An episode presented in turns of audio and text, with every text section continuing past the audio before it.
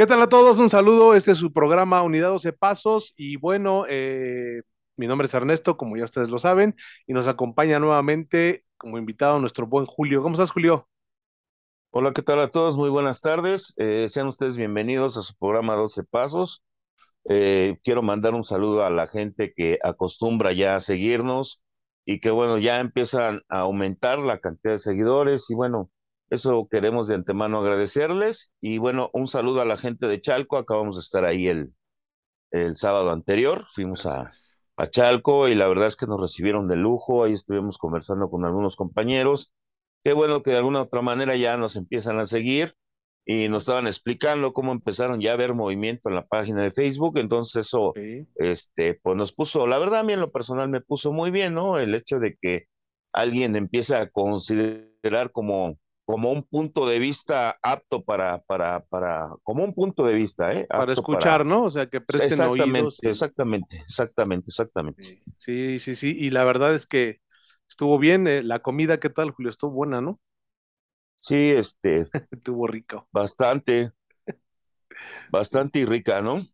Ahora no te vi Sí, comer mucho, ¿eh? venimos, ¿Estás a dieta o qué? no, no, no, no, pero este, ya nos venimos como, como chinches de hospicio, ¿no? Bien, bien, bien panzones de ella.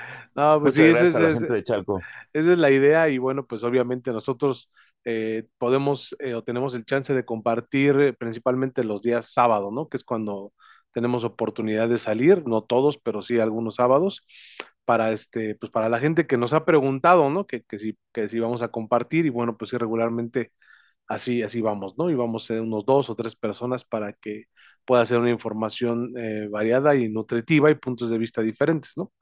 Y bueno, Sí, pues claro. justamente para seguir con, con esta, esta parte de crear conciencia, porque esa es la intención. Esa es nuestra intención, es crear una conciencia, ¿no? Cuando hablamos de conciencia, es que la gente pueda encontrar eh, bajo sus propios términos, es decir, que encuentre con su verdad eh, cosas que nosotros hablamos y los que le funcione, pues lo tomen y lo que no les funcione, lo desechen para el asunto de sentirse cada vez mejor. Esa es la intención, que tengan una vida en la que puedan llegar, que se acerquen más a su plenitud de vida, a su plenitud como seres humanos, a su felicidad, a su paz, a su tranquilidad, incluso a su salud física, emocional, o sea, de eso se trata, porque pues el programa eh, de recuperación eh, que, que, consta de los 12 pasos, el doceavo paso, eh, dice que, o habla de la alegría de vivir, ¿sí? No dice que vas a vivir alegre por ratitos, ¿no? Dice la alegría de vivir. Obviamente cuando estás sumergido en lo que ya hemos hablado, como la depresión, las debilidades humanas, la culpa, pues difícilmente tienes una oportunidad de observar que tu vida está fluyendo y que hay muchas cosas en las que te puedes sentir bien, ¿no? Y que puedes aprovechar para sentirte pues, a toda madre, ¿no? Esa es la, esa es la verdad. Nos conectamos más con lo negativo que con lo positivo y porque culturalmente así estamos acostumbrados, nos educaron a través de la culpa, a través del temor, a través de la negatividad, de pensar siempre pinche negativo y entonces cuando eh, empiezas a vivir tu vida, siempre, o sea, es más fácil pues, ¿no? Conectarte con esa parte negativa que con una parte positiva. Incluso cuando escuchas un mensaje más positivo, que te resulta alegre, bueno, agradable, hasta dices, esto es demasiado bueno para ser verdad, ¿no? Mejor a mí miéntame mi madre, cabrón, ¿no? Entonces, así, pasa muchas veces, ¿no? Pero bueno, o sea, también te podemos mentar tu madre y darte un mensaje positivo, no te preocupes, con mucho gusto, ¿sí? Entonces, bueno, pues eh, el tema del día de hoy, ya que el, el, pasado hablamos de la culpa, en general me pareció un programa muy bueno, porque es un tema que a mí me gusta mucho para poder crear justamente esta conciencia ya que como decía en el programa pasado, la mayoría de los padrinos, no todos por supuesto, la mayoría de los padrinos eh, cree que la culpa es crear conciencia y es todo lo contrario. O sea, la culpa jamás va a crear conciencia. Puede hacerte eh, reprimir un acto, pero a través justamente de sentirte culpable. Pero tarde o temprano, cuando te reprimes de esa forma, ese acto se va a desatar y a veces mucho peor que como lo venías haciendo. Entonces, eh, la intención del día de hoy es eh, hablar de cómo salir de la culpa. ¿sí? Eh, al final del, del, del, pasado programa hablamos un poco de eso, pero bueno, que quisiéramos ahondar en ese tema, eh, explicarlo mucho más y hablar de, de, cómo lo vemos nosotros.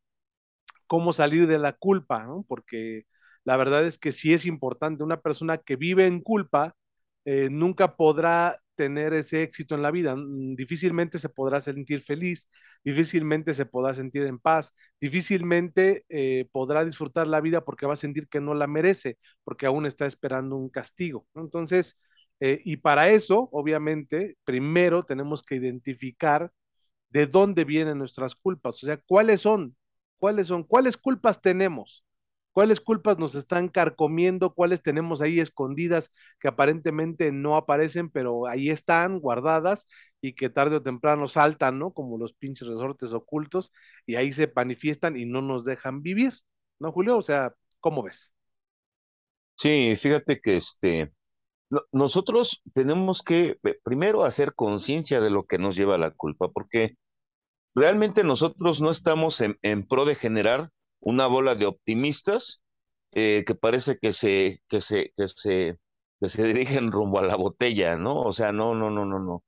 O sea, sí, yo creo que la cuestión sí tiene que ser muy claro en cuanto a cómo tú concibas las cosas a nivel mental. Porque bueno, si nosotros estamos hablando de la culpa, estamos hablando que nosotros entendemos el poder destructivo que ha tenido para con nosotros, cómo ha ido calcomiendo una vida que se, que se trata de edificar. Si nosotros no observamos y miramos esta parte, cuánto daño nos ha causado, creo que es muy fácil desviar el camino, ¿no? O sea, es muy fácil desviar el camino y volverlo místico y dogmático, ¿no? O sea, eh, este, si, si, no lo observamos de esa manera, Ernesto, yo creo que que poco resultado vamos a tener. ¿Por qué? Porque históricamente el ser humano ha querido ser reprimido por cuestiones dogmáticas y no se ha logrado hacer, o sea, no se ha logrado hacer, o sea, esa es una realidad, ¿no? Dogmáticamente nunca se ha podido eh, acallar muchas de las cuestiones que el ser humano va arrastrando. Entonces, yo creo que nosotros. O sea, te refieres a regla castigo, ¿no? Regla castigo. Exacto. O sea, te pongo la regla, si te sales de la regla, te toca castigo, ¿no? Que que por eso viene mucho la culpa. Ajá, okay. Exactamente. Entonces, sí nosotros tenemos que empezar a tener una observación personal y, y, bueno, difícilmente nosotros podríamos clasificar algún tipo de culpas y de actos como morales o inmorales. Aquí el punto es empezarlo a determinar de acuerdo a lo que nos provoca recordarlo. Sí, porque si estamos hablando de culpas, estamos hablando de un acto que ya se cometió. Aunque bueno, algunos sienten culpa por lo, hasta por lo que piensan, y digo, bueno, está cabrón, ¿no? O sea. bueno, sí. Si se meten a mi mente, me echan al infierno en cortito, ¿no? O sea, pues sí, de, verdad, de verdad. Sí, sí, justo por los temas dogmáticos, sí, claro. Exactamente, y no la cuestión de la jactancia, Ernesto, sino por cuestiones que son meramente instintivas, ¿no? O sea, hay, hay, hay cierta información que yo hoy en día no comparto, y no porque porque sea malo compartirlo, sino porque hay cuestiones que tienen que ver con mi personalidad, con mi forma de ser y con mis gustos personales, ¿no? Y que si esas cuestiones, ¿no? Por ejemplo, si yo, si yo este, pudiera poner en tela de juicio el cómo visto, pues para algunos me van a decir, oye, pues te vistes como pinche chaborruco, ¿no? Y tal vez esa, ese juicio me pueda hacer sentir mal. Estoy dando un ejemplo muy absurdo, pero así son muchas cuestiones en la vida. ¿no? Donde, donde nosotros queremos o buscamos la aceptación y en el momento que no la tenemos creemos que las cosas deben de ser de otra manera y que la manera en la que yo las hago son de manera y de forma equivocada. Porque la gente te dicta lo que es correcto o incorrecto, ¿no? o sea, te dice que es correcto. Ahorita pones el ejemplo, ¿no? De no te puedes vestir como chaburruco, vístete de acuerdo a tu edad. Ah, cabrón, ¿y eso dónde viene estipulado? ¿O de parte de quién, no? Entonces, sí, sí, sí entiendo. Y, claro. y es un ejemplo sencillo, pero que lo podemos llevar a un chingo de ámbitos en la vida. ¿no? Un matrimonio no debe de ser así, un hijo no debe comportarse de esa manera, un papá nunca debería de ser de esta forma, debería de ser así y asado, y así mil pinches reglas que nunca ningún puto humano va a cumplir.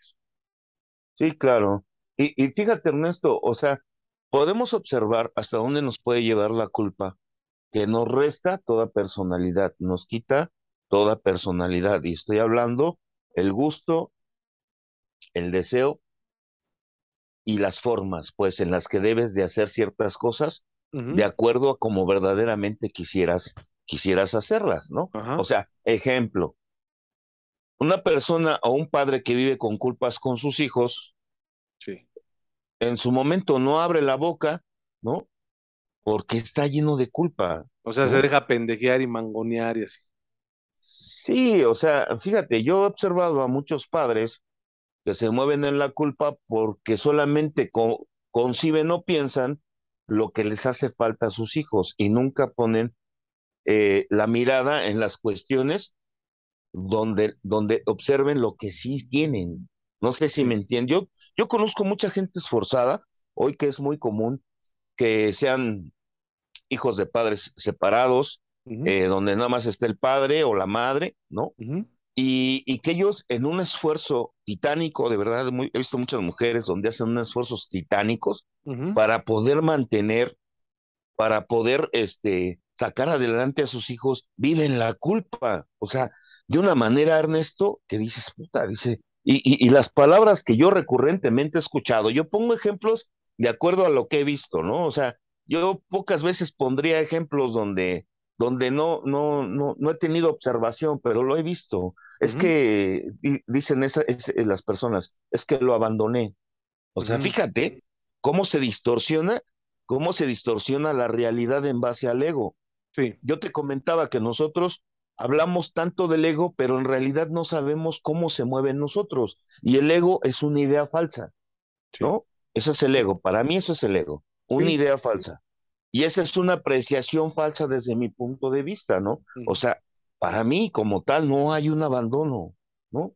O sea, como tal, no existe esa situación. Sin embargo, en un lenguaje donde nosotros estamos acostumbrados a que esas personas que amamos tengamos, tengamos que, proveerles de todo, en automático, cuando nosotros vemos sufrir a esa gente, mucha, mucha gente tiene el hábito de sufrir por eso, porque creemos que es nuestra responsabilidad verlos y hacerlos felices, ¿no? Sí, claro. ¿Cómo ves, Ernesto? No te haces cargo de tus emociones, pero te quieres hacer cargo de las de los demás, no mames, o sea, pues es imposible, ¿no? La realidad es que eh, partiendo de este, de este punto que diste que me parece muy importante del, punto dogmático, y justo que atrás de, de ti está un Cristo crucificado, eh, el, ejemplo claro de la, de la intención de, hacerte sentir culpable, eh, porque pues obviamente nos dijeron, para empezar religiosamente, que tú tenías, que, él, que Jesús había muerto por tus pecados, ¿no? ya desde ahí estabas en deuda, ¿no? Entonces, parece cosa que no tendría que ser tan importante, pero sí lo es. En la psique del ser humano se va grabando ahí en el inconsciente y tarde o temprano o resulta este, esta, esta culpabilidad, ¿no? En la que siempre voy a traer arrastrando porque yo traigo el pecado capital o el pecado original o como se le quiera llamar, por un par de cabrones que la cagaron y que al final de cuentas tú tienes, tú, tú saliste pinche culpable, ¿no? Y entonces eh, el asunto es que tú traes esa culpa consciente o inconscientemente y lo, sí, ya sea que practiques o no una religión, hay gente que no practica una religión, pero bueno, lo ha escuchado, ¿no? Lo ha escuchado en, muchas, muchas veces, hay quien definitivamente eso no le importa, pero está en la sociedad bien impregnada, ¿no? Esta, esta parte, incluso del sacrificio, ¿no? El sacrificarte por los demás, lo que ahorita mencionabas. Y si tú no te sacrificas lo suficiente por los demás, entonces vas a sentirte culpable. Y ahora aquí el pedo es cuánto es suficiente.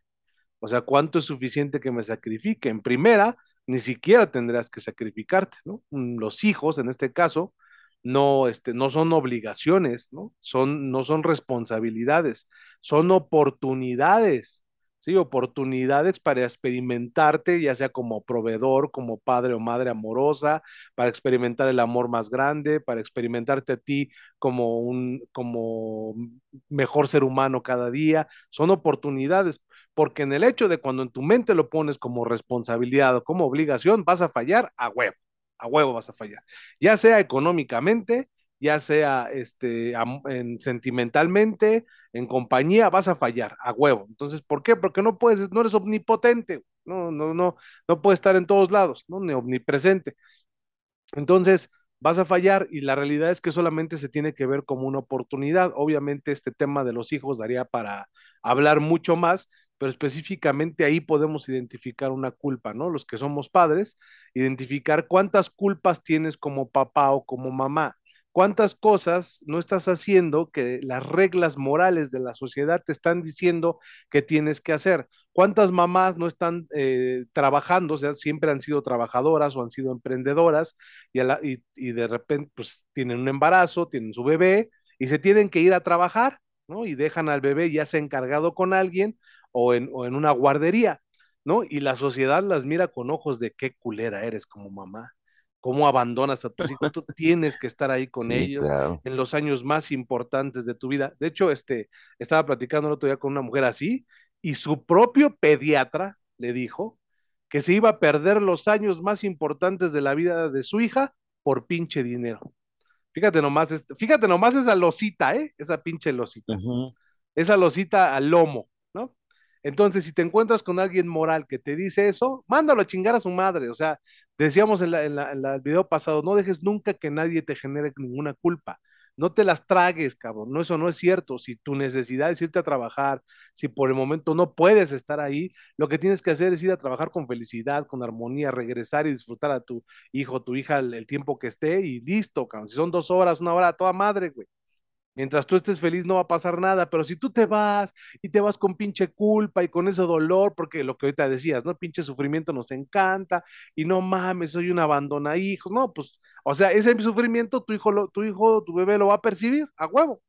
Entonces ahí está el pinche pedo de la culpa, tan importante a una persona quitarle esas, culpas que está teniendo, cabrón, para que pueda vivir en paz, ¿no? Ese es, ese es un ejemplo, ¿no? O un papá que tiene que trabajar, que tiene que salir fuera, ¿no? Y que a lo mejor se aumenta 15, se ausenta, perdón, 15 días, se ausenta un mes y regresa y es un pinche padre abandonador. Bueno, pues vamos a ver las circunstancias, ¿no? Que está teniendo y cómo puede resolverlo, si es que puede resolverlo.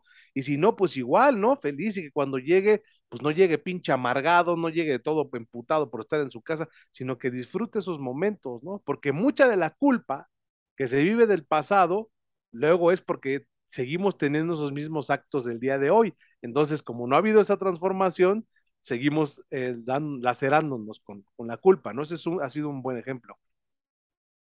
Sí, fíjate que ahorita que estabas mencionando esto, me puse a pensar en cómo crece esta bola de nieve, porque bueno, una persona que abandona o siente que abandona a su hijo, fíjate que tocaste dos cosas que a mí me llamaron mucho la atención. Uno es la circunstancia, y a veces la gente no evalúa su circunstancia, solamente se, se, va por el cantar de las sirenas, porque de alguna manera poco observadores y poco conscientes somos de nuestros actos.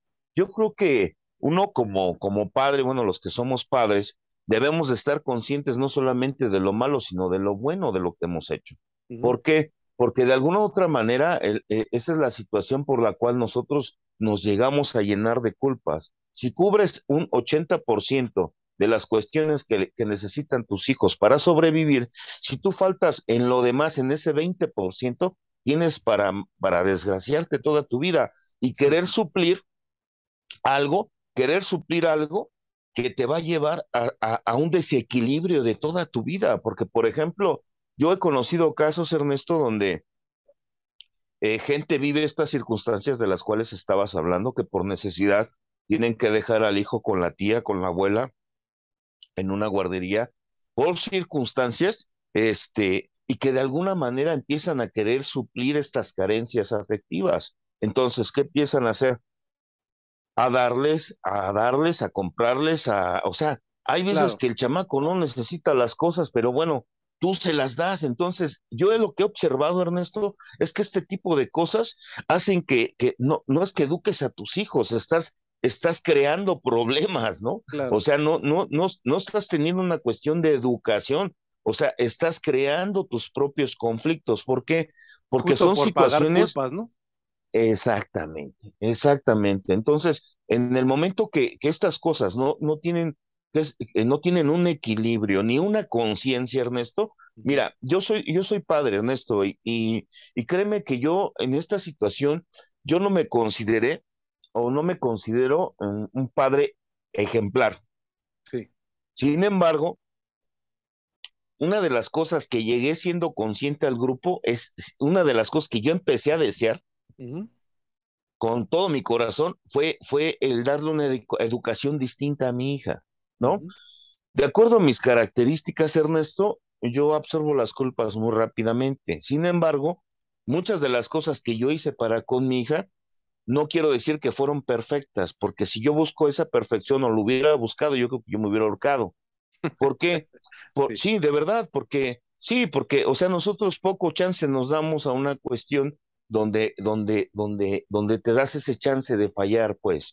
y, y, aún en, en, el error, Ernesto, te puedo decir que mis intenciones todo el tiempo fueron para que mi hija fuera diferente a mí, que no tuviera la misma educación que yo.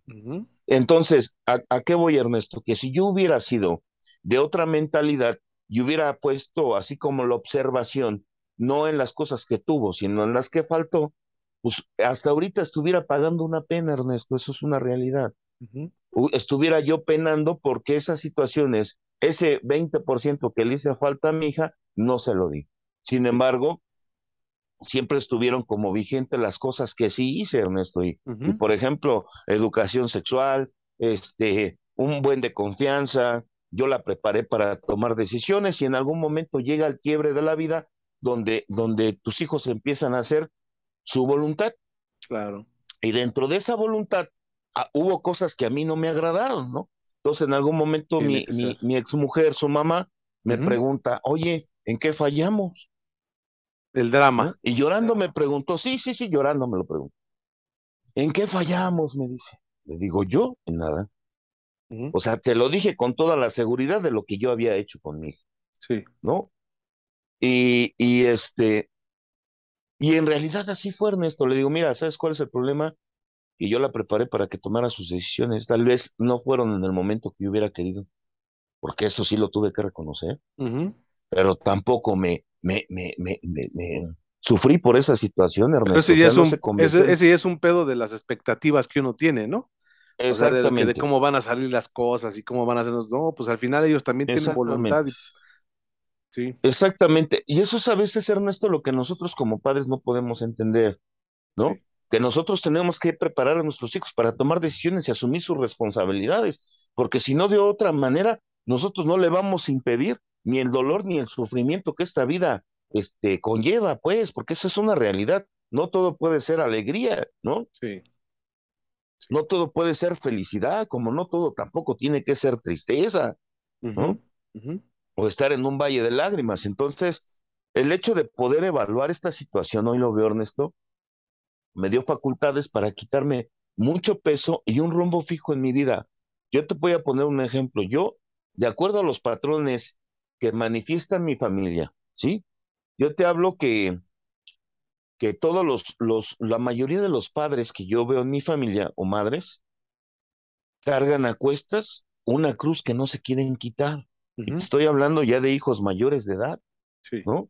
Donde asumen una responsabilidad que desde mi punto de vista ya no les corresponde, sea, porque estamos hablando de adulto. Sí, claro. Entonces, yo veo Pero siguen pagando esas culpas, ¿no? Por el porque sienten el que los abandonaron o que les pusieron unas putizas, o sea, y hay que pagar culpas. ¿Y cuándo vas a vivir tu pinche vida si sigues pagando culpas? O simple y sencillamente porque sea, así se asimila la vida, Ernesto. Sí, pues así creemos en una falsa interpretación del amor, ¿no? En una falsa interpretación del amor, donde pensamos que de esa forma estamos favoreciendo a nuestros hijos y estas cuestiones llevan a una catástrofe, porque bueno, yo me pregunto que mientras vayas con la vida, por la vida jugando con huevos ajenos, pues te vale madre seguir rompiendo los que sigan, ¿no? Porque no estás jugando con tus propios trastes, ¿no? Sí. No sé si me entiendas, a lo mejor es un ejemplo muy absurdo. No, sí lo entendí, lo estaba visualizando. Mientras no sean hecho, vale madre, ¿no? Es una situación, es una situación que, bueno, de la cual nosotros pues también tenemos que entender. Yo, por ejemplo, en esa cuestión, Ernesto, yo he llegado a una convicción, no sé cómo voy a llegar a viejo, pero sí entiendo en qué condiciones quisiera yo llegar. Y yo no quisiera sacar mi humanidad debajo de los pies de mis hijos, es una realidad de mis hijas. Sí, no, no. ¿No? Yo, a mí no me gustaría, o sea, así como de, a ver, y, y yo te puedo hacer lo que tú quieras, yo quiera, y, tú me tienes que amar, no, a ver, espérame tantito, no, no, no, a ver, vamos a, vamos a ponernos de acuerdo. O sea, porque si no, esto va a chingar a su madre, ¿no? Sí. O sea, ¿por qué? Si, si tu vecino merece respeto, pues cuanto más tú que eres su padre, güey. ¿no? O sea, yo, yo hay cosas que yo no concibo en el amor, perdónenme, pero yo no las concibo, ¿no?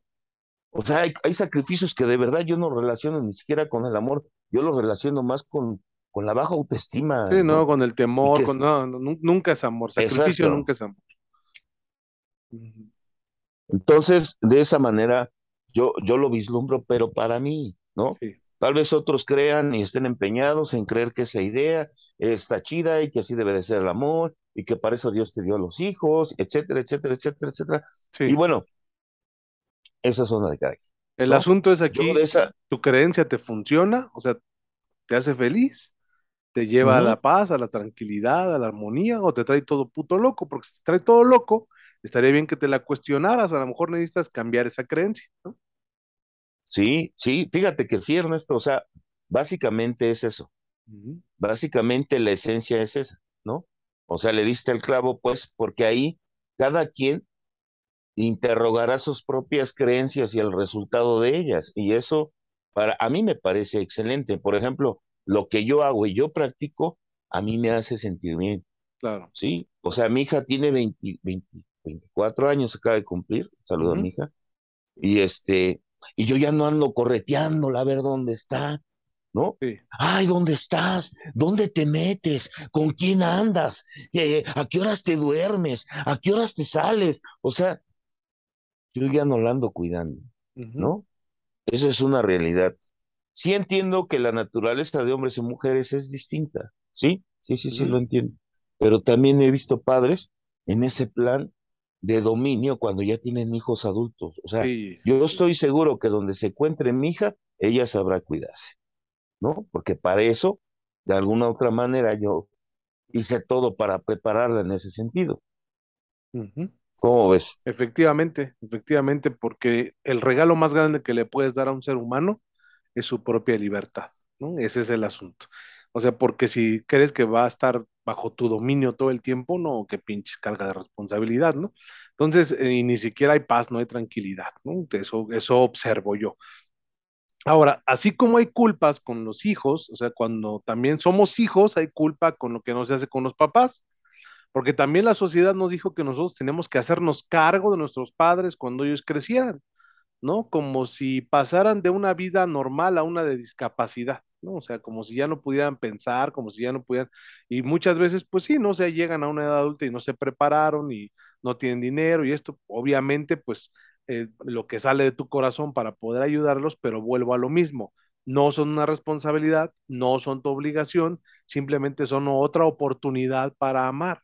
Sí, y esto, esta, esta situación sí la viví muy, de, muy, muy cabrona. Yo con mi hija en este momento, afortunadamente, no he experimentado la culpa. Le, le llegué a experimentar un poco cuando estaba trabajando y casi no la veía y que sí, pero ideas, ¿no? Chaqueteras, ¿no? Pinche padre ausente y que no vas a hacer, pero rápido, o sea, fue así de, no digas pendejadas, ¿no? O sea, ámala y ya, ¿no? O sea, es punto.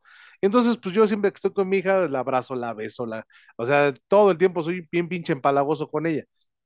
Entonces, el tiempo que esté la trato de, de disfrutar, ¿no? Entonces, eh, eso a mí me deja muy tranquilo y la realidad es que también sé que ella sabe que la amo y, y ella me muestra su amor y con eso para mí es más que suficiente, ¿no? Ya ser un pinche padre perfecto me parece muy neurótico. Entonces, el, el punto es que eh, también como hijo experimenté esta culpa de, pues no mames, una pinche situación económica mía de la chingada es uno de los temas que probablemente hablaremos en algún tiempo, en algún momento, en algún programa, en el que le he padecido más, ¿no? Que me ha sido de mayor dificultad y que poco a poco he ido saliendo de ahí y pues si no me podía ni mantener a mí mismo y la, la, sensación de que le tenía que dar a mi mamá dinero porque era mi responsabilidad y por esa culpa yo dejé de ir a verla, de, dejé de estar con ella y dije, no, porque cada que voy pues tengo que llevarle algo, sino a qué chingados voy, ¿no? Entonces esa parte de, de la culpa me, no me dejó disfrutar la relación con mi mamá, o sea, fue algo muy, muy cabrón, ¿no? Incluso después de que muere mi, mi papá, al poquito tiempo, yo lo que hago es huir de mi casa Sí, me, voy, me fui a rentar yo solo y a vivir solo y fue una experiencia toda madre, ¿no? Aunque después ya este, mis padrinos me dijeron que era un pinche egoísta culero y que me tenía que regresar porque cuando más me necesitó mi mamá yo la abandoné. Esa es la culpa, esa es la culpa. Sí, sí, sí. ¿no? Entonces, eh, eso lo tenía que vivir nuestra responsabilidad del padrino, como yo sí sentía esa culpa, obviamente acepté eso que me dijeron y lo hice y sirvió para muchas otras cosas muy chidas, ¿no? O sea, porque todo, eh, eh, todo funciona, ¿no? Al final de cuentas, ¿no? En, la economía de Dios nada se desperdicia y salió chido, ¿no? Entonces, pero el asunto es que esta, esta culpa de lo que yo tenía que dar, pues no te, no te deja, no, no te deja vivir, no te deja estar tranquilo. Hasta que un día dije, güey, o sea, pues primero desarrollate tú, libérate tú, vuélvete próspero tú y después piensas en ayudar, güey. O sea, si tú no te puedes ayudar a ti mismo, ¿a quién chingada madre vas a ayudar? ¿No? O sea, pues ayúdate tú, Claro. a tu familia, cubre tus gastos y luego ya ves, ¿no? Y así ha sido, ¿no? Así ha sido. Hasta hace poco, recientemente, le he empezado a dar dinero semanalmente a mamá y no mucho, pero, ah, pero ya, o sea, pero después de cuánto tiempo, ¿no? Y, y esas pinches culpas luego no dejan que te relaciones bien con tu entorno familiar, ¿no? Sí, claro. Sí, porque tienen un peso, Ernesto, que de alguna otra manera te, te, te, te, te señalan como, como una persona inmerecedora, ¿no? O sea, yo creo que, que sientes que no te mereces eh, a veces el afecto que recibes porque te vas ligando de manera inadecuada con la gente. Entonces, eh, yo creo que sí tenemos que poner atención en la forma en la cual este, convivimos, nos relacionamos y verdaderamente qué es lo que queremos, porque eso es, para mí es la base, o sea, la base es no lo que esperan de ti, sino qué quieres tú de ti. O sea, porque mm, a veces nos vamos relacionando de una manera tan enferma que el hecho de no relacionarte de esa forma te genera una culpa, Sí, ¿no? Por ejemplo, yo veo en mi familia patrones donde se reúnen para tomar y esas cosas a mí ya no me gustan, pues no me atrae. De hecho, yo creo que, no sé, a ver si, ojalá y no me escuche mi familia, ¿no? Para que no se desilusione, ¿no? De hecho, yo creo que no es ni siquiera una forma de, de, de, de hacer una, una familia unida, ¿no? Como tanto tiempo se me vendió y cosas que yo no creo. Yo de repente, yo decía, bueno, y si y esta es la unidad, pues ¿cómo será la desunidad, ¿no? Porque, O sea, porque, el pomo hace la porque unidad, ¿no? El pomo es el que Así, la así, exactamente, exactamente. Entonces, digo, bueno, si esto es la unidad, ¿cómo será la desunidad, cabrón? ¿No? O sea, sí. no quisiera yo presenciarlo, cabrón, porque estaría de la chingada. Entonces, eh, eh, yo sí soy muy, muy de, de esas ondas de no querer cubrir expectativas ajenas y en la convicción, Ernesto, de, de, de priorizar en mi vida, porque mm, desde mi, desde mi gusto, desde mi persona, desde como yo veo la cuestión familiar, yo prefiero estar lejitos y cada que nos vemos, vernos con gusto que estar todo el pinche tiempo como pinches muéganos todos juntos, güey, pero odiándonos como la chingada, Lidiando con voluntades.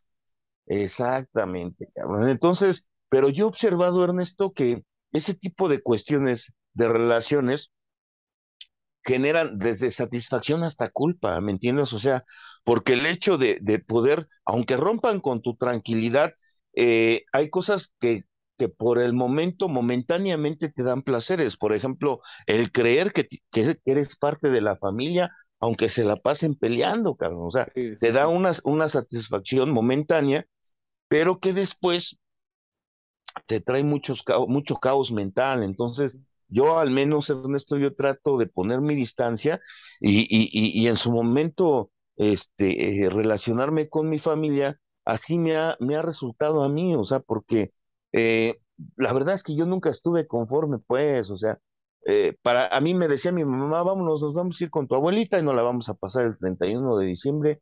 Y de verdad, cuando yo tuve la edad para decir que no, le dije que no, cabrón. O sea, Sí. yo decía, es que yo, a mí no me gusta, güey, ¿no? O sea, en el momento que yo tuve chance de que mi mamá ya no me agarrara de la mano y me llevara, pues lo, lo hice, Ernesto. Entonces, Ajá, sí, entonces yo renuncié a algo que para muchos era así como una idea, una, una cuestión, este, cabrona, pero que en su momento también me, me trajo un conflicto porque sí me generaba culpa y hasta claro, sentirme muy anormal, ¿me claro, entiendes? sí. O sea, anormal porque no te adaptas al desmadre, Ajá, Anormal porque no te gusta ver borrachos, anormal porque no te gusta ver familiares pelearse, y en muchas familias así se determina.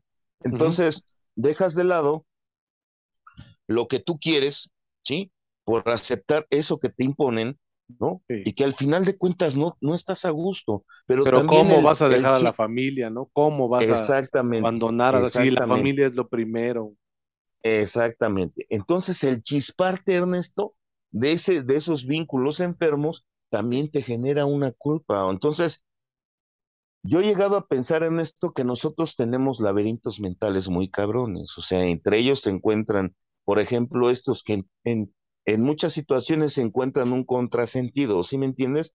O sea, que es sí, pero no, o sea, eh, sí quiero, pero no puedo, ¿no? O sea, entonces, el poder descifrarlos y darle una interpretación sana para que a ti no te sea perjudicial y que le des vida a algo que sí quieres vivir, que es tu tranquilidad y tu paz, ¿no? Pero que hay momentos en que no puedes decidir, pero ya cuando puedes decidir, no, no, no, no, no, no quieres decidir por el temor de lo que te van a hacer o, con lo que, o lo que van a pensar o el rechazo que vas a vivir, entonces te ves imposibilitado a tener firmeza en tus decisiones, ¿no? Entonces, yo en algún momento, Ernesto, sí era como este debate de, bueno, y tendré que hacerlo. O sea, para demostrarles que soy, soy parte de la familia, tendré que unirme a ellos o, tendré que hacer lo que yo quiero porque pues, a mí no me gusta ver esas cosas. Y esa es la neta, Ernesto. Entonces, sí llegó un momento donde empiezan a ser prioridades ciertas cosas en tu vida y empiezan a ser de primer término. Y el primer término para mí fue empezar a encontrar o buscar mi tranquilidad. ¿Sí? Entonces, esa fue mi prioridad. ¿Cuál es mi prioridad? Entonces dije, bueno, vete por la prioridad. ¿Cuál es tu prioridad, güey? ¿No? Y mi prioridad era mi paz, mi paz, mi paz interior, pues, ¿no? Sí. Pero de esa manera, Ernesto, nos vamos ligando en cuestiones que porque socialmente son bien vistas, tenemos que adaptarnos a ella, aunque no estemos de acuerdo, para no vivir la culpa. Entonces, yo creo que el ego empieza a jugar, el ego empieza a jugar, el ego empieza a jugar y también puede ser eh, eh, proveedor de culpas ficticias, pues, el ego, ¿no? ¿Cómo ves tú?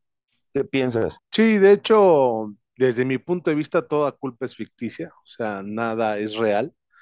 Por más que se, que se, pues sí, principalmente en los grupos, ¿no? Bueno, no solo en los grupos, ¿no? También en las iglesias, las religiones eh, la culpa es demasiado real, ¿no? Porque por algo tienes que estar ahí para un arrepentimiento y un cambio de vida porque eres una pinche cucaracha, ¿no? en dos patas.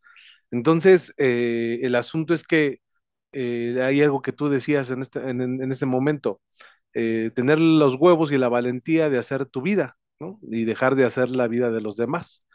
Pero fíjate que eso genera culpa. No sé si recuerdes que en el programa pasado te mencionaba que nos enseñaron a sentir culpa de todo, de todo lo que nos causara placer o de todo lo que nos causara, no sé si bienestar, pero sí placer por lo menos, ¿no? Y el cuerpo, Dios lo diseñó de una manera tan perfecta para que todas nuestras necesidades fisiológicas generaran placer. Eh, dormir genera un gran placer, comer genera un gran placer, zurrar genera un gran placer, ir a miar genera un gran placer y más cuando ya te estás miando ese rato y hasta sientes que se, te desguanzas, ¿no? De la felicidad, cabrón. Eh, parchar, coger, genera una, una, gran felicidad.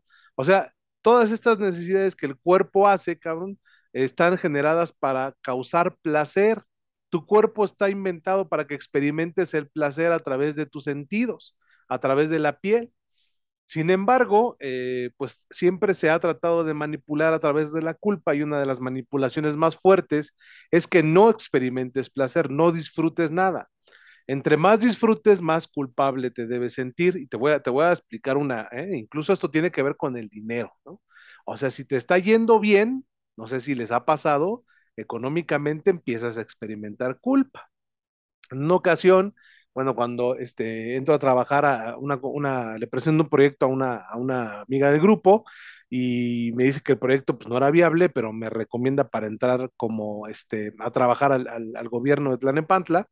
Y entro a trabajar ahí con un, este, con un sueldo que para mí pues era extraordinario, ¿no? O sea, era muy bueno.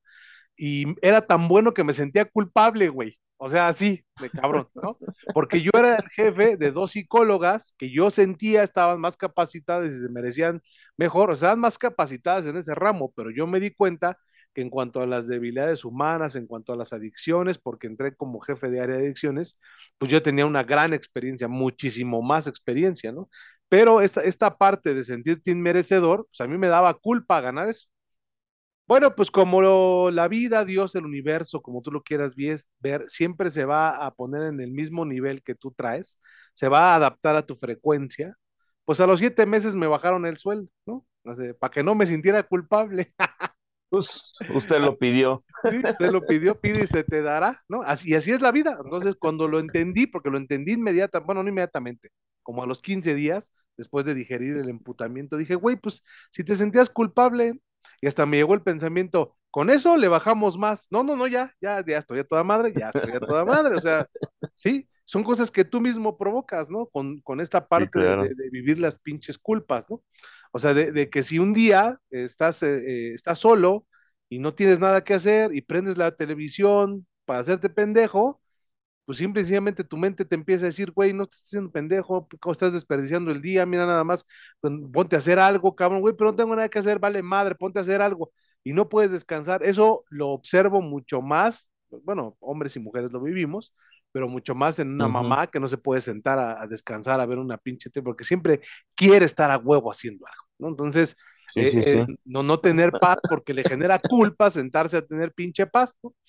O dormir, ¿no? O sea, no se diga que te levantes tarde, cabrón, ¿no? Atiendo gente que después de que empieza a sacar sus emociones, pues duerme mejor y luego se empieza a levantar tarde y no, es que ya me levanto más tarde a las nueve y antes me levantabas de las seis, oh, que pues tu cuerpo lo necesita, chingada, o sea, te sientes culpa hasta de ese placer, o sea, descansas chido, sí, entonces, ¿qué estás chingando? Ah, pero la culpa nos lleva a eso, a no disfrutar la vida, ¿sí? En las relaciones sexuales, también que lo hablamos la vez pasada, la culpa, o sea, es inminente, ¿no? O sea, hay algo que se castiga en la religión y en los grupos así severamente, son las relaciones sexuales, ¿no? Las no aprobadas por Dios, ¿no? O sea, que son fuera del matrimonio, que los novios se quedan a vivir, a dormir en casa de, no, la novia del novio o al revés, ¿no?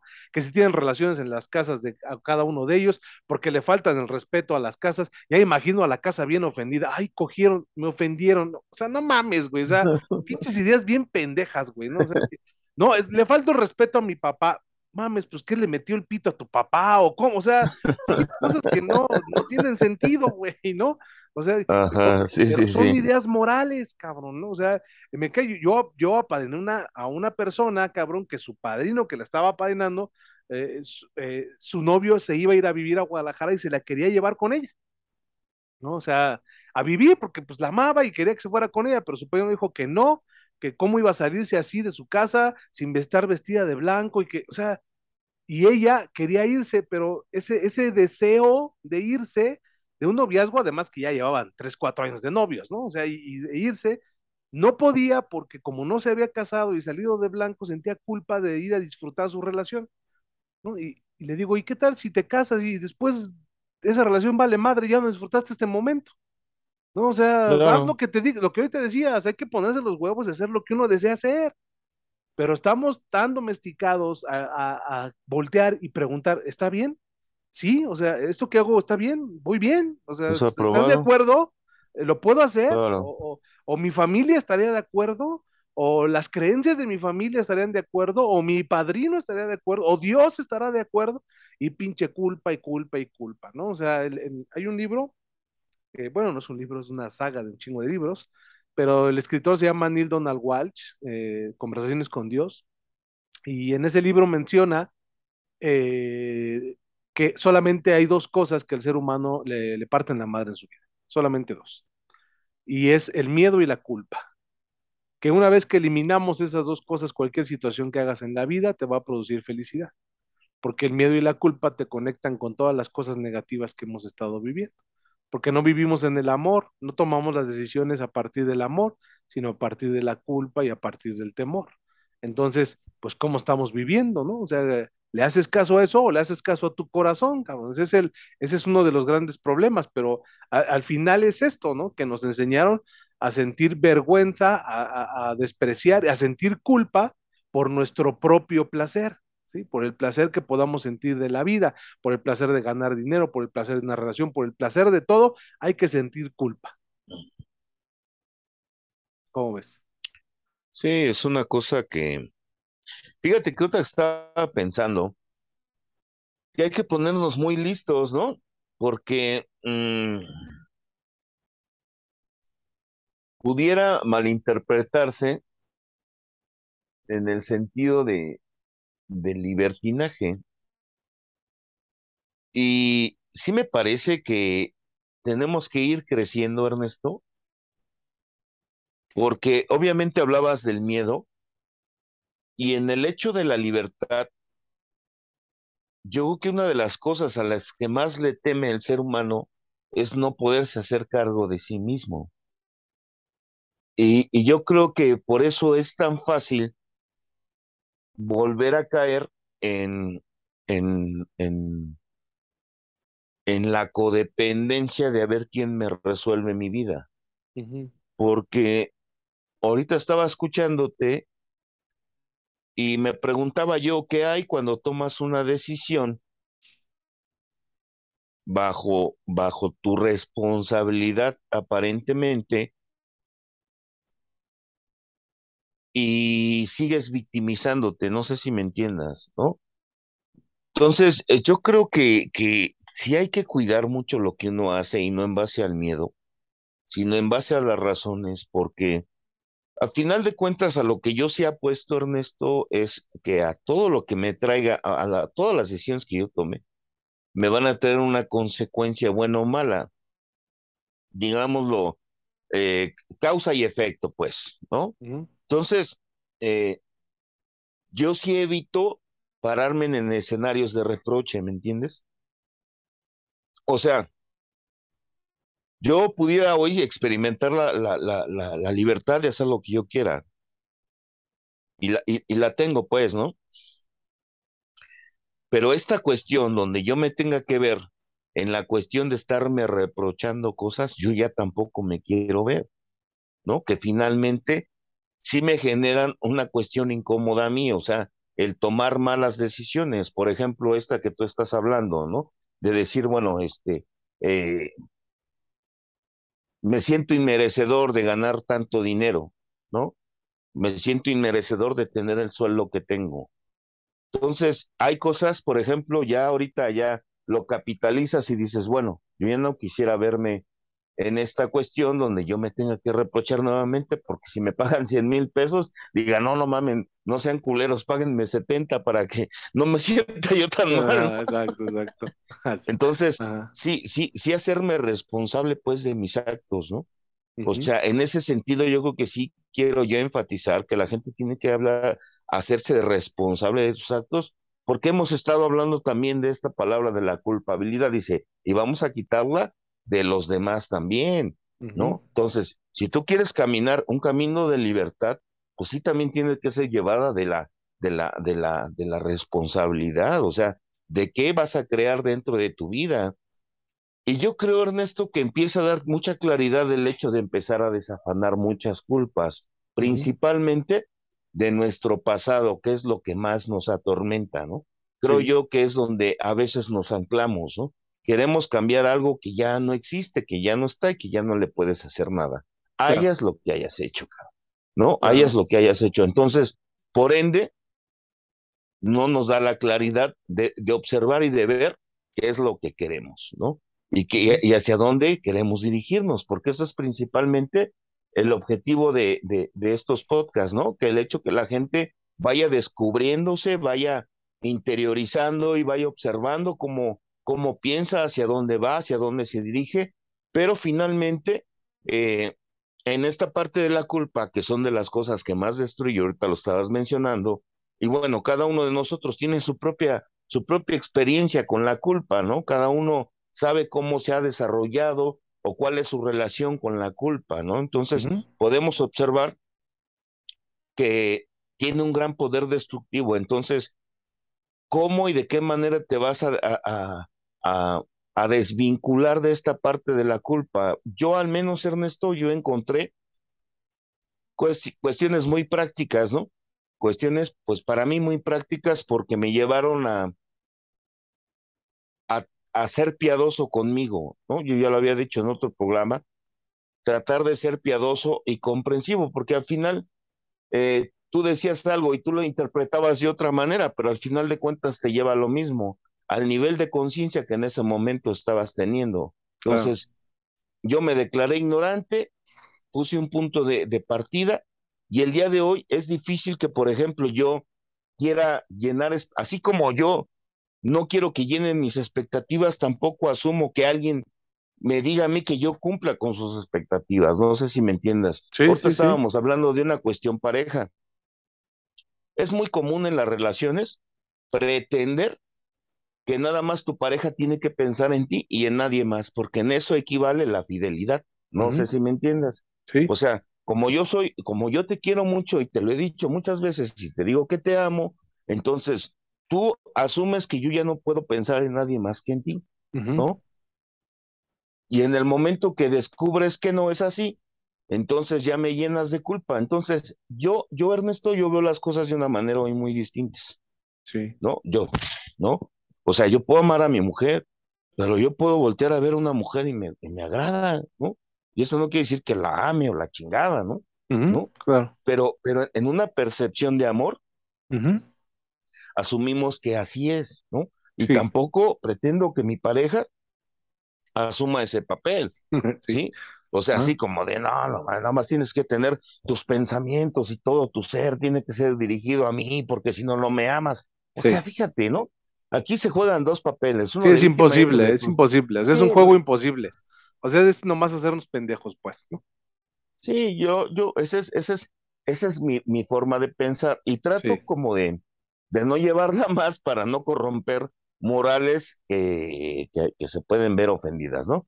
O sea, sí, sí, sí, sí, sí, porque, porque es, es, es realmente imposible. Cuando haces tú una evaluación real acerca de estas situaciones, dices, pues no es cierto, güey, ¿no? O sea, no, es cierto, o sea, nada más son nacidas de la pinche fantasía y en el momento que yo acepté que las cosas eran así, Ernesto, fíjate que a mí me dio una gran libertad, ¿no? Sí. Entonces, dejamos de, de, de vincularlos de esta manera en la cual hoy me parece insana, ¿no? Donde yo pretendo que mi mujer nada más piense en mí, ¿no? O sea, yo puedo, antes, yo, fíjate hasta qué grado lo llevaba, ¿no? Por ejemplo, mi mujer no me podía decir, ay, mira, ese de la tele está bien guapo, porque puta, yo me, pero era una pinche locura de la Me chingada. estás Ernesto, ¿no? ofendiendo, no, no me respetas. sí, sí, sí, sí. Sí, Sí. sí, sí, sí, sí. Y ahorita tú hablabas de un punto bien real, Ernesto, ¿no? ¿Cuántos por miedo han sometido, han sometido esos pensamientos y no se ven en la onda de poderlos reconocer? O sea, reconocer que sí pasa en ellos o han llegado a un punto de reprimición donde yo sí creo que la gente tenga la capacidad de, de reprimir las cosas a tal grado que los lleve a una pinche infelicidad, que aquello que les pueda producir placer tengan la capacidad de aminorarlos a un pinche grado casi de desaparecerlos. Sí. Y hablo del placer que tú estás hablando. Sí, porque hay gente que, por ejemplo, desaparece sus ambiciones personales y tiene la capacidad de poder vivir con frijoles, y esto por decirte algo, Sí. diario por el hecho de haber reprimido esos deseos, porque en algún momento también a mí me sucedió. ¿no? Sí. De igual manera las cuestiones sexuales, llega un momento que las reduces a nada, ¿sí? Y de verdad ahí se deja de disfrutar muchas cosas porque dejamos de actuar con la nat naturalidad que el mismo instinto te lleva, creo yo. Claro. ¿Cómo ves, Ernesto? Sí, claro, así, así es, ¿no? Esa es la, esa es la, justamente la intención de que, de que observes. Como tú sabes, eh, Julio, pues estaría bien hacer un programa también de, hay varios puntos, ¿no? Eh, de la, de la libertad, porque yo, yo no creo en que exista el libertinaje. Creo simplemente que existe la libre expresión de lo que quieres experimentar y que en esa misma expresión de lo que experimentas, pues la vas a cagar, ¿no? A lo mejor el miedo puede estar en el que si ya no te da culpa matar a alguien, vas y lo vas a matar, ¿no? pero más bien aquí existiría el haz lo que te funcione y lo que no te funciona de acuerdo a lo que esperas de la vida. Si lo que esperas, si lo que esperas es paz, tranquilidad, armonía, tranquilidad, pues no vas a ir a hacer cosas que te provoquen angustia, cabrón, ¿no? O sea, eh, hay que ser coherentes, ¿no? Con lo que estás Sí, ya buscando. te entiendo, ya Sí, te entiendo. exactamente. O sea, esa, esa es Sí, un la... poco la, Un poco la cuestión de ser leal contigo mismo. Ándale, ándale, Sí, ya te ándale, entiendo, no te entiendo. falles, ¿no? No te falles, o sea, e- exacto, y no te falles quiere decir que exactamente vas a hacer lo que deseas, ¿no? Porque muchas veces ese tipo de actos a los que llamamos aberrantes, sucios, malvados, etcétera, no es lo que somos, sino estamos actuando a través justo del miedo y la culpa.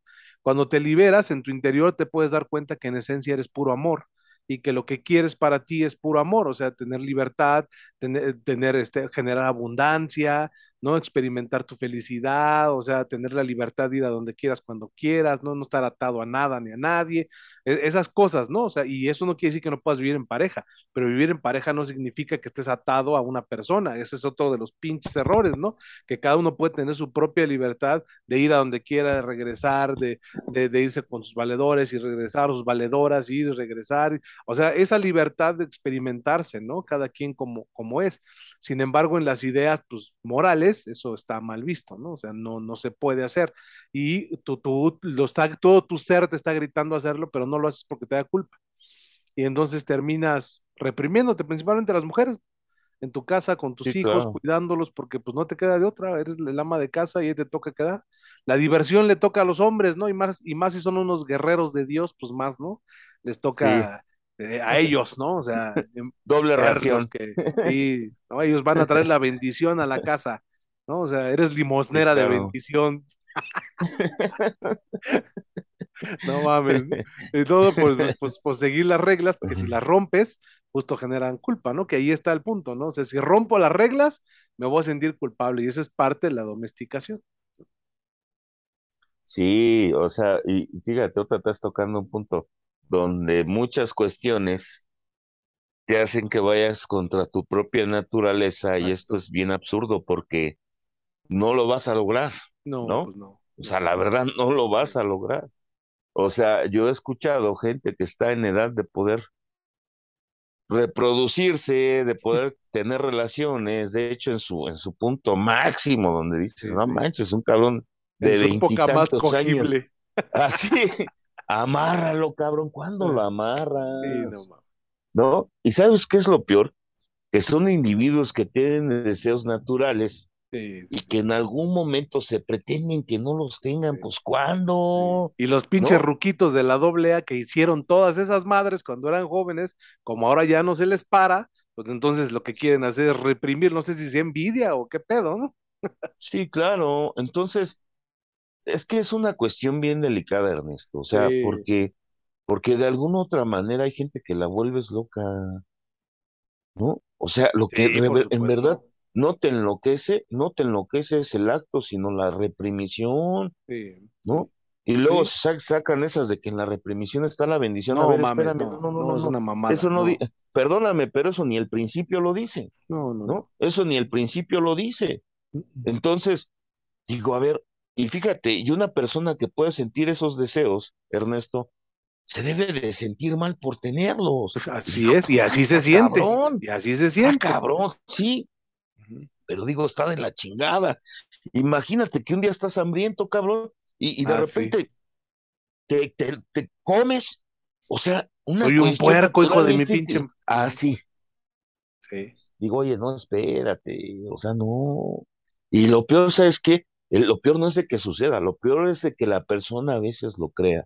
Eso es lo peor, Ernesto, sí, sí, sí, sí lo ¿no? cree, lo cree Que crea que porque, así es. Porque sí lo hace y se siente culpable y se siente puerco, pero su mismo instinto no lo deja, ¿no? Ahora, sería mejor darles herramientas, enseñarles educación sexual, ¿no? O sea, decirles cómo enseñar que tengan una sexualidad saludable, que cada quien se haga responsable de su propia sexualidad, tanto hombres y mujeres, y ya, güey, que cada quien se haga responsable, no tengo yo que estarlos cuidando, cabrón, ¿no? Ni volando cabezas porque ya se cogió uno a la otra, o sea que tienes que andar cu- cuidando, este, genitales ajenos, cabrón, no cuide los suyos y dedíquese a los suyos, los demás qué, o sea, mejor a brindar información que, que ayude, en lugar de persinarte y espantarte por eso, ¿no? Sí, claro. Y O genera sea, y culpa. ese es el punto. O sea, yo, yo, yo creo, eh, hemos hablado de esto en algún otro programa, y, y yo creo que lo que cabe aquí es la responsabilidad de cada individuo Exacto. en la onda de con quién se va la cama, ¿no? Pero si no te enseñan a ser responsable, ¿cómo te haces responsable? Yo creo que en el momento que polarizamos las cosas, en ese momento ya se rompió con el equilibrio. O sea, me refiero a que hombres son culeros y mujeres son buenas gentes. Las víctimas, ¿no? No, sí, las víctimas. Yo creo que dice, dicen que, que, que la mujer, había un dicho muy viejo, un dicho, ese es un dicho muy viejo, que la, el, hombre, el hombre llega hasta donde la mujer quiere, ¿no? Y para muchos es una realidad, pero de repente resulta que no, ¿no? O sea, sí, no, no, no, no. Yo creo que cualquier mujer que entra a un grupo, Ernesto, sí. cualquier mujer que entra a un grupo tiene las facultades para poder decidir bien o mal sobre su vida. Sí, claro. Sí, sí, entonces yo creo que esta cuestión no nos lleva o no nos ha llevado a nada. Finalmente, mira, yo creo que nos hemos, hemos, eh, nos hemos vuelto y digo, nos hemos vuelto, ¿no? Porque de alguna otra manera yo también me encuentro dentro de la, de la sociedad de alcohólicos anónimos, y no porque esté o no esté, sino porque en algún momento he sido parte de ella, porque sigo trabajando y platicando con alcohólicos. Pero nos hemos vuelto, claro, nos hemos, nos hemos vuelto como en nuestros hogares, gentes de doble moral, ¿no? O sea, ese es el punto. Yo creo que si y, y, ¿sabes cuál es el punto que nosotros hemos querido vender? Que dentro de los grupos se vive la moral en la plenitud, ¿no? Que lo que no tienen las iglesias, que lo que no tienen los católicos, que lo que no tienen muchas sociedades, sí lo tienen alcohólicos anónimos. Y muchas veces la gente quiere llegar a encontrar la doble A virtudes que ni en el pinche Vaticano hay. Y están en la chingada. Sí, no, no mames, sí, sí. O sea, ya no es el terreno, ya, no es el terreno de las debilidades humanas. No, ya, ya, ya se tiene que invertir en el terreno de la perfección.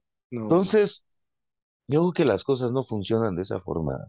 Yo creo que mucho ganaríamos, Ernesto, si las cosas las viéramos con toda la claridad del mundo y que la gente empezar a desarrollarse de una manera de vida para que Alcohólicos Anónimos pudiera tener un nuevo auge, porque eso es una verdad. Sí, claro. Yo creo que ha llegado un momento de decadencia donde hemos empezado a pelear, eh, donde, para no desviarnos del tema, pero sí tiene que ver con la cuestión de la culpa, donde hemos usado la culpa como un método de domesticación, es de manipulación. La porque se oye cabrona, ¿no? Sí, sí como Pero es una realidad.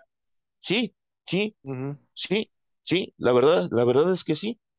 Y, y, el, y el punto aquí, el punto aquí no es de dejar de, de, de, el punto no es de cambiar de cadena, sino de dejar de ser perro, cabrón. ¿No? Esto es una neta, ¿no? esa es la verdad. Sí, sí, sí. Pero fíjate, fíjate, aquí hay, hay, eh, hay, algo bien importante. Entre más, entre más culpa se infiltre, las cosas más se van a hacer escondidas. Por lo tanto, va a ser, se va a perder, siempre se va a perder el control. Entre menos culpa haya y se genere más conciencia, más honestidad habrá. Sí, claro. Sí, claro. Y, eso, y eso tendría que tener resultados favorables. Por supuesto, por supuesto. ¿Por qué? Porque el lenguaje interior y la, y la cuestión de, de, de darle una lectura apropiada a nuestro lenguaje interno, yo creo que tendría más validez, más auge y se resolverían muchos problemas de los cuales seguimos padeciendo, que son las cuestiones interiores. Sí, sí. Porque en realidad no sufrimos por apariencia. o sea, pues podemos estar en aparente calma, pero la guerra sigue en el interno y, esa no se detiene. Y está cabrón que... Sí, no te escucho. Y, y, podemos estar así, Ernesto, en aparente calma, pero las cosas no se han solucionado. O sea, muchas veces existe esto, la reprimición, ¿no? La reprimición, la reprimición, la reprimición, la reprimición. Llega un momento, y lo hemos visto en muchos, en muchos casos, se rompen las pinches cadenas de la culpa y a chingar a su madre todo. Sí. ¿no? Sí. ¿Cuándo los paras? El demonio de Hay gente que no ha parado hasta la muerte, sí. Hay gente que no ha parado hasta la muerte. Es una realidad, ¿no? Y luego decimos que es un mito. Ah, no, es que no es cierto. Ese güey es un pinche exagerado. No, güey, hay, ha habido gente que, que, que, ha vivido peor dentro de un grupo que fuera de él. Sí. Esa es una neta. Esa es una neta. Nada más que no hemos tenido las facultades de tener autocrítica y ver de qué forma y de qué manera hemos, le hemos puesto herramientas a la gente. Cuando te das cuenta, la única herramienta para poderlo imposibilitar para que siga haciendo los mismos actos, no ha sido la conciencia, sino la culpa. La culpa, exacto. La culpa. Y entiendo que esto se ha hecho porque es de generación en generación, es cultural. O sea, esta es una situación cultural, ya ni siquiera dentro de un grupo, también dentro de una iglesia, también dentro de la sociedad, también en todos lados, ¿no? O sea, es la manipulación a través de la culpa. Y por supuesto que ahí está, ¿no? El asunto aquí más importante es que si tú estás siendo manipulado por la culpa, tú eres responsable. O sea, te lo mereces porque eres responsable, o sea, porque no te haces consciente por tu propia cuenta, porque todos somos capaces de cuestionar lo que estamos viviendo. Entonces, si quieres salir de la culpa, es lo que tengas que hacer para salir. Y una cosa es lo que ya dijimos, ¿no? O sea, revisar realmente cuáles culpas tenemos y ver cómo son una fantasía, ¿no? Y, la, y aquellas donde hayamos causado ese daño que nosotros vemos y que pues ya no se puede hacer nada, pues ya no se pudo hacer nada, ¿no? Y en las que si ya hiciste reparaciones de daños, pues ya las hiciste, ¿no? Y en las que sientes culpa porque sigues teniendo las mismas actitudes, pues entonces nada más observa si esas actitudes realmente son dañinas y si así son, pues corrígele, o sea, haz lo que te funciona, no lo que no te funcione, pero no estés sumergido en la culpa porque eso nunca va a crear conciencia ni va a crear cambio en tu vida. Si la culpa creara cambios en nuestra vida, créemelo, o sea, nosotros ya seríamos Buda o Cristo o Krishna o no sé, ¿no? O sea, tanta culpa que hemos vivido. Entonces, no es así. Hay que liberarnos de ella, como de lugar, para poder, este, para, para poder tener una vida feliz, ¿no? Por eso lo decía el, el, programa, ¿no? Lo dice que eh, sacar la culpabilidad de nuestra mente y de nuestro vocabulario, o sea, dejar de culpar a los demás y dejar de sentirnos culpables, es de ambos lados. ¿Sí? De ambos lados. Entonces, así es como uno se va a poder liberar. Porque también si vas a decir, no, entonces es que el pinche grupo es culpa del grupo, es culpa de la iglesia. Ahorita tú decías, cambia, no, el chiste no es cambiar de cadena, ¿no? Sino dejar de ser perro, ¿no? Esa analogía está, está chida, sí, exacto. El cambio está en ti, no a donde vayas ni donde estés, en ti. Si vas a esperar que alguien más se haga cargo de ti, no, pues vale más. No, pues va, vamos a seguir igual toda la vida. Sí, yo creo que hay que dejar de desvincular el, el arrepentimiento con el sufrimiento y empezarlo a vincular a la conciencia y a la razón. Sí. me entiendes? O sea, creemos que si nos arrepentimos somos los que más lloramos, los que más sufrimos, los que más gritamos. Y yo creo que más que otra cosa tenemos que empezar a vincularla a la razón y a la conciencia. Sí, o sea, quitarle el drama. Sí, ¿no? Quitarle el drama y, bueno, pues si tanto te duele, si tanto te hace sentir mal, revira, revira la actitud. Yo, yo siempre he pensado, Ernesto, hoy, hoy más lo pienso, ¿eh? Para encontrar a Dios no necesitas ir a un inventario, neta, ¿eh? Yo que en el momento que tú te encuentres, si es una convicción y llega a ti una, una, una luz de, de, de, de, y no por hablar de cosas místicas ni dogmáticas, sino una luz de entendimiento, en ese momento estás posibilitado, ¿sí? Para poder realizar una transformación en ese momento, ¿no? O sea, en el momento que tú lo decidas, claro. porque yo creo que esto es, hay cosas que son de decisión. Sí, obviamente, sí, sí te ves imposibilitado, sí, pero esto es lo que te imposibilita, ¿no? Cuando tú ves que la culpa te imposibilita, cuando ves que el miedo te imposibilita, bueno, entonces ya identificaste, bueno, rompe con él, rompe con estos cimientos que hay tan fuertes, porque eso es lo que siempre te avienta atrás, ¿no? Porque muchas veces dices, bueno, ¿Y quién soy yo para tener otra oportunidad? Esto y más me merezco por culero. Y, oh, pues entonces y es un punto de no parar. Sí. ¿No? ¿A poco no? Sí. Pero pues ahí está, ¿no? Creo que ya quedaron más herramientas ahí para que, les puedan funcionar, que esa es la intención. Y este, y pues ahí le paramos porque ya se nos se alargó un poquito, pero la verdad es que me parece que estuvo bastante bueno. Y pues eh, ya nos veremos en siguientes programas mm, para para poder este, hablar de más temas. Y ya les hemos dicho varias veces que vamos a tener invitados, ya por ahí tenemos a dos programados que, ya están ahí en puerta para, para algunos temas. Y entonces, pues vamos a hacer no solo dos, sino tres, ¿no? O a veces, no sé, a ver cuántos. Pero bueno, sí, aquí nos vamos a estar viendo, ¿no? Pues muchas gracias, Julio. Claro que sí. No de qué. Cuídense mucho, les mando un abrazo donde quiera que se encuentren a ver en qué locación nos encontramos la próxima vez, ¿no? Exacto. Hay producción, hay producción, padrino. ¿Qué hacemos? Un saludo a todos. Saludo a todos. Gracias por escucharnos. Esperemos que sea útil para cada uno de ustedes. Muchas gracias. Perfecto. Hasta luego. Hasta luego. Bye.